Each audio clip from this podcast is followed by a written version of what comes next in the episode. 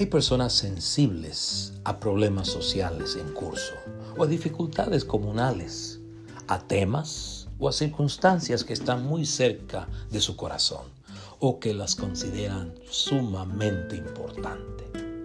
Por ejemplo, las personas que tienen un gran cariño o afecto por las mascotas o sus mascotas se organizan para defenderlas de personas crueles que las maltratan ellas se organizan para defender a la mayor cantidad de mascotas posibles, no obstante que saben que no pueden defender a todas. Dichas personas educan al mayor número de personas acerca de la importancia de tratar bien a sus mascotas. Ellas educan a la gente acerca de cómo tratar bien a sus animales. Lo mismo podemos decir de las personas que valoran mucho la educación de los niños y de jóvenes en sus comunidades, que luchan porque estos tengan acceso a ella o que se les dé una educación de calidad.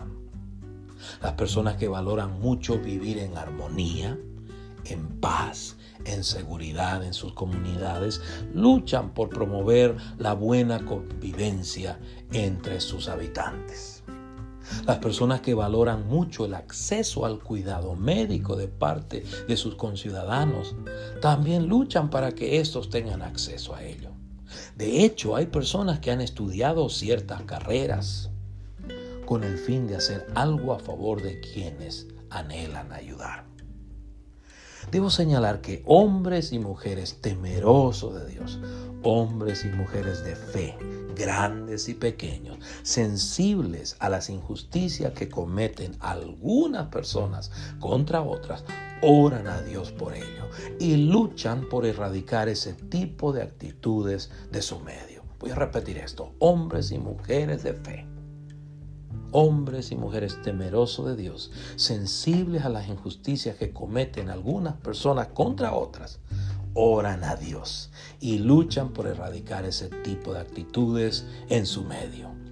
Hombres y mujeres temerosos de Dios, hombres y mujeres de fe, sensibles a la violencia que cometen algunas personas contra otras, las denuncian delante de Dios, como lo hiciera el profeta Habacuc y también delante de las autoridades pertinentes. Como dije anteriormente, tal fue el caso del profeta Habacuc, que ora a Dios por causa de la injusticia, inmoralidad, violencia y abuso cometido por la mayoría de los hijos de Judá y por el inminente juicio que Dios iba a ejecutar sobre ellos por manos de hombres más injustos como eran los caldeos. Voy a repetir esto. Tal fue el caso del profeta Habacuc, que ora a Dios por la injusticia que veía a su alrededor y por el inminente juicio que Dios iba a ejecutar sobre los hijos de Judá en manos o por manos de hombres más injustos y crueles como eran los caldeos. Y esto se encuentra en Habacuc 1, 1 al 4. Y esta es la versión Reina Valera 1960. La profecía que vio el profeta Habacuc. ¿Hasta cuándo Jehová clamaré y no oirás? Y daré voces a ti a causa de la violencia y no salvarás. ¿Por qué me haces ver iniquidad y haces que vea molestia? Destrucción y violencia están delante de mí y pleito y contienda se levantan por lo cual la ley es debilitada y el juicio no sale según la verdad, por cuanto el impío asedia al justo, por eso sale torcida la justicia. Ahora bien, esta es la nueva traducción viviente del mismo pasaje. ¿Hasta cuándo debo pedir ayuda, oh Señor? Pero tú no escuchas. Hay violencia por todas partes. Clamo, pero tú no vienes a salvar. ¿Tendré siempre que ver estas maldades? ¿Por qué debo mirar tanta miseria? Donde quiera que mire, veo destrucción y violencia. Estoy rodeado de gente que le encanta discutir y pelear. La ley se ha estancado y no hay justicia en los tribunales. Los perversos suman más que los justos, de manera que la injusticia ha corrompido. El contenido del libro de Habacuc revela que el profeta mira a su país natal, Judá, observa la violencia y la injusticia prevaleciente entre sus habitantes y clama a Dios con algunas preguntas desconcertantes ante la inminente invasión de los babilonios. Pareciera ser que Habacuc ministra a los hijos de Judá durante el reinado de Manasés o Amón, reyes de Judá, entre los años 686 a 640 a.C. Si usted compara lo que el profeta Habacuc dice a Dios al comienzo de su libro con lo que le dice al final de este, notará que su entendimiento de Dios cambia para bien. Voy a repetir esto. Si usted compara lo que el profeta Habacuc le dice a Dios al comienzo de su libro con lo que le dice al final de este, notará que su comprensión o entendimiento de Dios cambia para bien.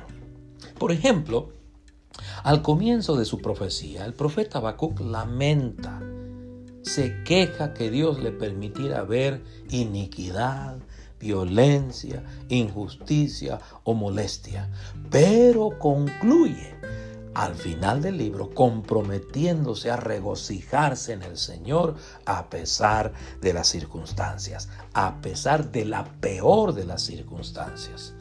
Asimismo, si usted compara lo que el profeta Habacuc dice a Dios al comienzo de su libro con lo que le dice al final de este, notará que el profeta pasa de la desconfianza en Dios a la confianza en Dios. Vuelvo a repetir esto, el profeta pasa de la desconfianza en Dios a la confianza en Él.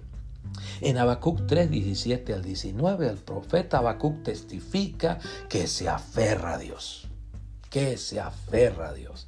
El profeta Habacuc decide hacer lo que habían hecho ya otros hombres de fe como Job y el rey David, estando en circunstancias adversas o terribles. Por ejemplo, Job le dice al Señor en Job 13:15, He aquí aunque Él me matare, refiriéndose a Dios, en Él esperaré.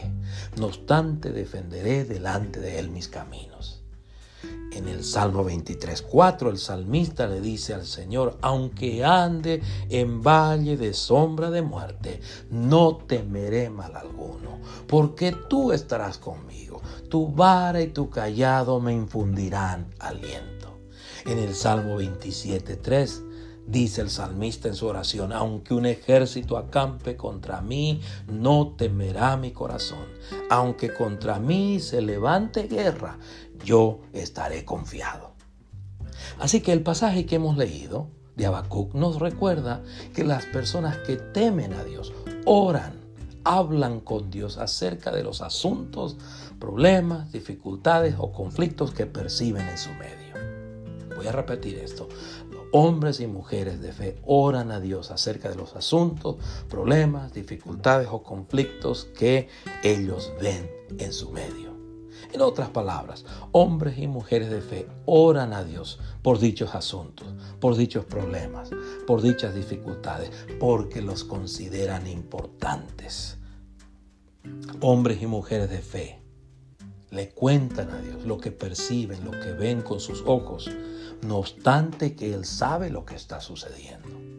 Hombres y mujeres de fe oran a Dios por las personas que son alborotadoras, agitadoras, acosadoras, torturadoras u opresoras de otras personas, porque saben lo que es bueno, porque saben lo que es correcto, porque saben lo que es justo saben que es justo vivir, que es correcto vivir en armonía, paz y justicia. La injusticia, la violencia, la opresión o el abuso atormenta a las personas que son espiritualmente sensibles. Ellas anhelan, oran y hacen su parte por vivir en una comunidad que goce de la paz, de la justicia, de la verdad. Voy a repetir esto.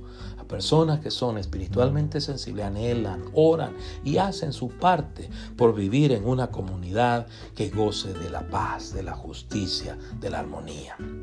Las personas espiritualmente sensibles oran a Dios para que las transforme a ellas mismas y transforme a aquellas que cometen crimen, injusticia o abuso contra otros. Las personas espiritualmente sensibles comparten el Evangelio del Señor Jesús con las personas porque creen que éste desata el poder transformador de Dios. Las personas espiritualmente sensibles anticipan que el reino de Dios se manifieste en su medio para su gloria. Amén. Dios les bendiga.